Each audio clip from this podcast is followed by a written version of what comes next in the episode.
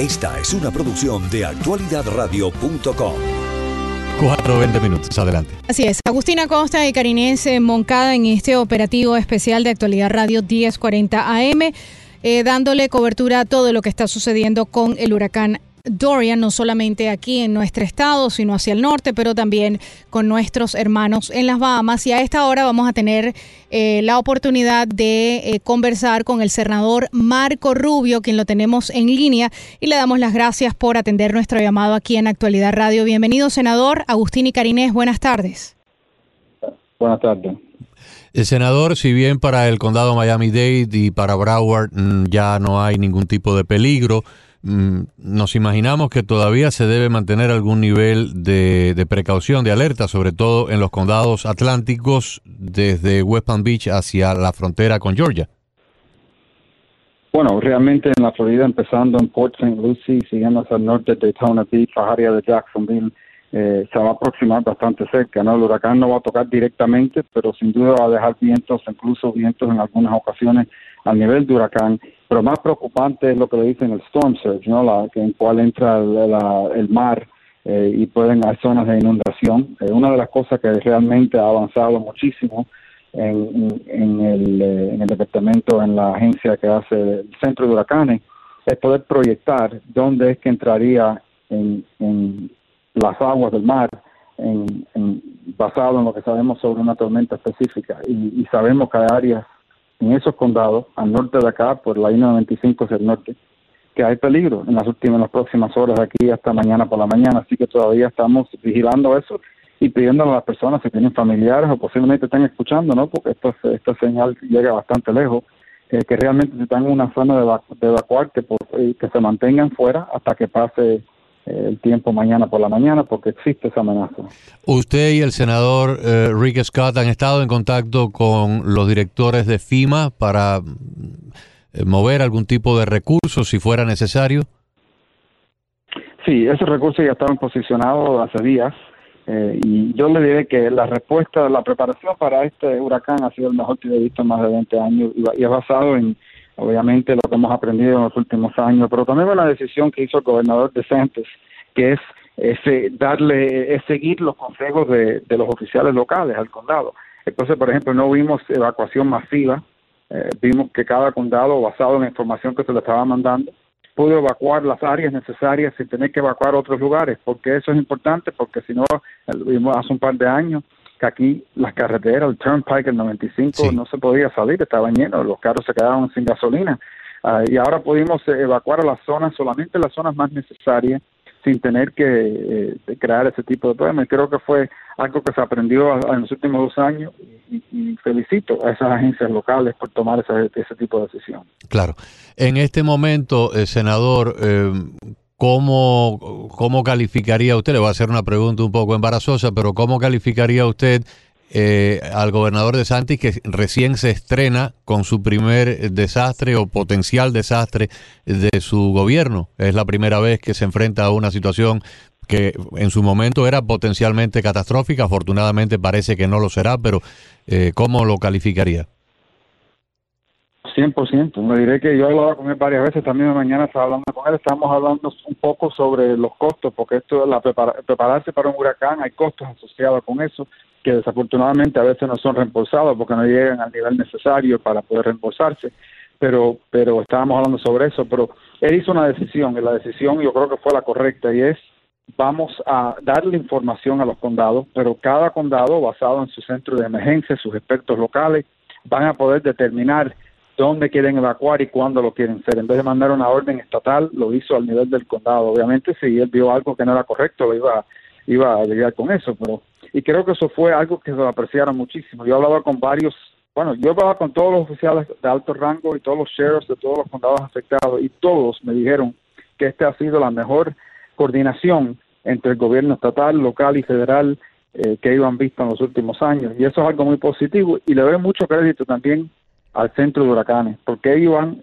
si, si este huracán hubiese sido hace 10 años, el cono ese que sabemos que conocemos ahora como zone of uncertainty hubiera sido el doble, el tamaño hubiera sido, todo el estado estuviera en eso. Ellos han podido, eh, y hemos visto, y es difícil, ¿no? Aceptar, uno está viendo un huracán que está a pocas millas, nos está moviendo y uno dice, bueno, ¿y cuándo va a virar? Esa fue la gran pregunta. Pero el pronóstico ha sido muy preciso en este caso. Fue, no fue tan preciso cuando era un, huracán muy pequeño porque realmente era casi imposible pronosticarlo por allá por Puerto Rico y San Tomás, pero cuando se acercó a las Bahamas, el pronóstico que ellos han hecho para la Florida ha sido casi que un 100% de, de, de acierto. pero, pero hay, pero ayer era un día en que uno decía, bueno, pero esto no vira todavía y si esto sigue en el paso acá abajo, pues, imagínense, eso tú, es decir, un riesgo, ¿no? Pero es que fue tan específico en lo que iba a hacer. Pero eso tiene un impacto práctico y el impacto, como ya le dije, es no tener que evacuar a personas y a lugares donde no es necesario. Eso crea toda una serie de problemas. Eh, y, y, realmente eso ha sido a través de la inversión que se ha hecho en los últimos años con estos nuevos aviones, con la tecnología que se le ha dado y seguirán mejorando. Lo, aquí lo que queda ahora es, y es lo que yo estoy empujando, invertir en poder predecir un poco más eh, cómo va a intensificar eh, un huracán, no simplemente la trayectoria, sino también a qué nivel eh, va a llegar basado en las condiciones en el mar, etcétera. Es, pero cada año estamos mejorando y hay que entender que el centro de huracán aquí en Miami es el centro de huracán del mundo. Todos los países dependen de nosotros, incluso ah, hasta los cubanos. Exactamente. sí, señor. Porque somos los expertos en eso.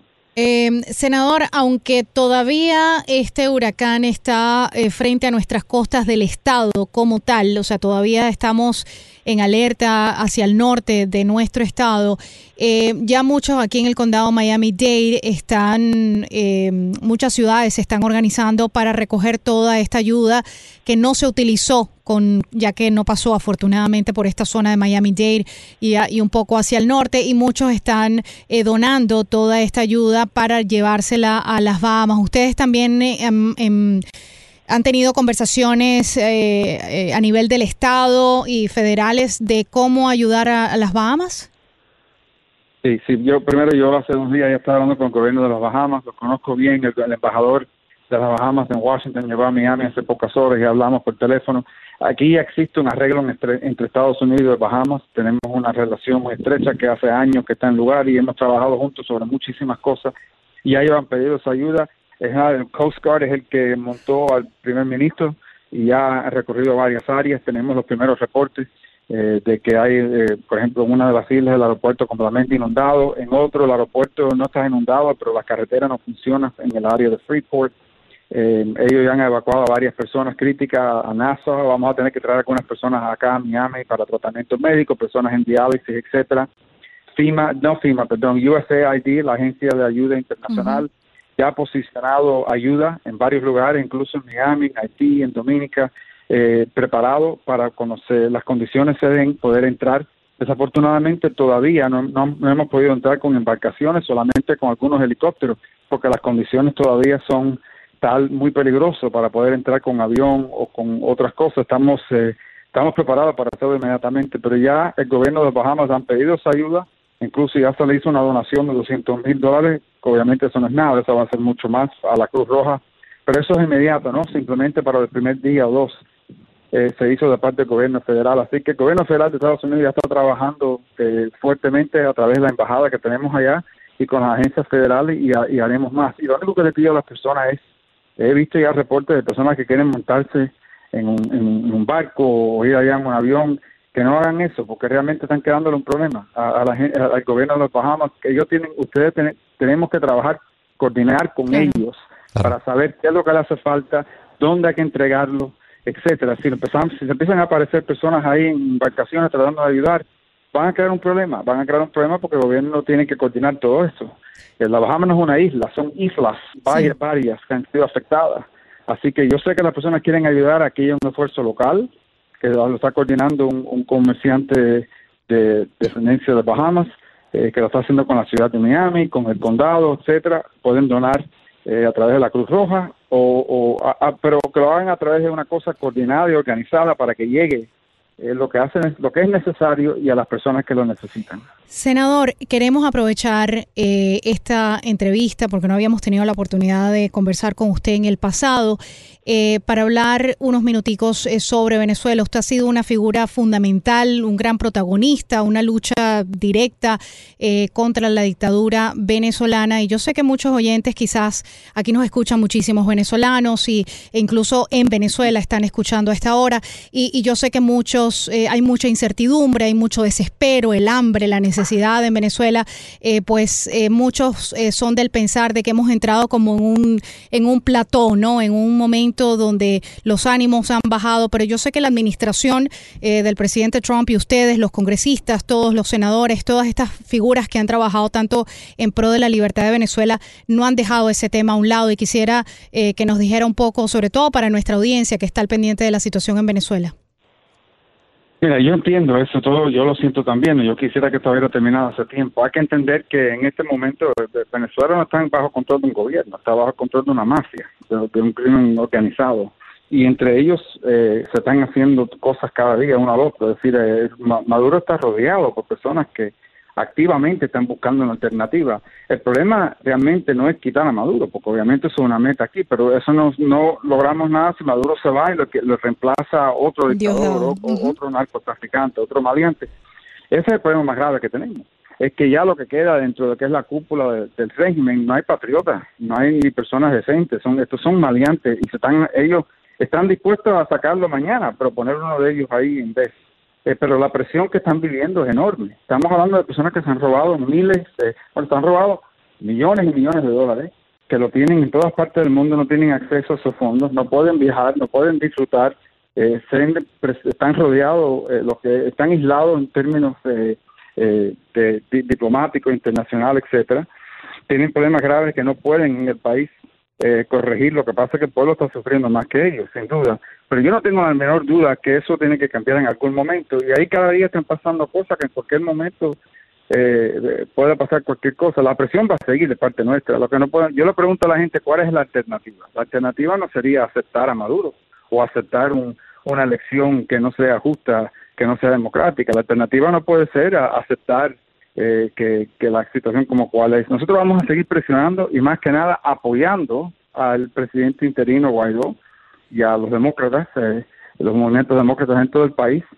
y, seguir con paciencia, ¿no? Pero también eh, no en ningún momento podemos nosotros dejar este tema y porque ahí va a pasar algo. No tengo la menor duda. Sé que ha demorado, demorado mucho, pero estamos viviendo no con políticos, estamos viviendo con criminales con una banda criminal de narcotraficantes que se están robando y se han robado la riqueza del país y han asesinado a miles de personas en el proceso.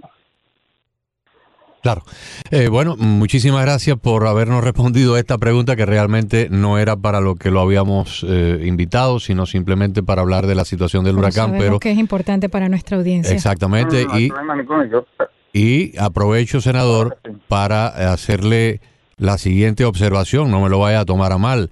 Carinés y yo llevamos ocho años en el aire. Afortunadamente tenemos el programa más escuchado en la radio AM en cualquier horario de cualquier emisora del sur de Florida y no, o sea, usted es primera vez que viene por acá, por lo menos por teléfono, le extendemos la invitación para que periódicamente, una vez cada un mes, cada dos, cada tres, cuando usted tenga tiempo, nos dedique unos minutos porque hay un montón de temas que nuestros oyentes siempre les gustaría que usted los orientara, temas que tienen que ver con Cuba, con Venezuela, con salud pública acá en los Estados Unidos, la situación política y queremos contar también, como hemos tenido con otros eh, miembros de, del Congreso, también pues tener su, su voz y su, su participación. Cuenta con eso.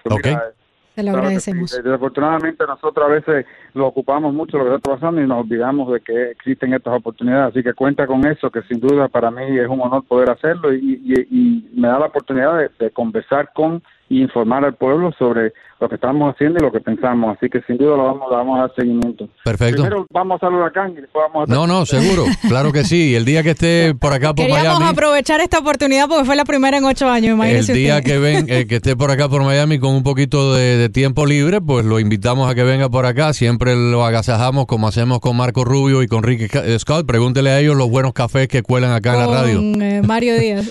con Mario Díaz. Con, Mario, Díaz, Valar. perdón. Marco Rubio usted, con Mario Díaz Valar y con Ricky Scott nunca se, se van sin probar un buen café. Ah, bueno, perfecto. Entonces ya estoy seguro que estoy ahí. Ya Eh, muchas gracias, senador. Gracias por todo lo que ha hecho por los venezolanos Muchas gracias. eh, y por el esfuerzo que le ha, que le ha puesto a, a- a combatir la dictadura cubana en todos lo- lo- los eh, frentes. Y seguiremos. A mí no me gustan los dictadores ni en Cuba, ni en Venezuela, ni en China, ni en ninguna, ni en Rusia, en ninguna parte, ni en Turquía. Así que, obviamente, en nuestro propio hemisferio menos todavía. Se le nota y lo ha hecho muy bien. Lo ha hecho muy bien, lo, Muchas ha, gracias. lo ha dejado, en- lo ha dejado claro muchas veces. Muchas gracias, eh, senador. Claro. Escuchas un audio de actualidadradio.com.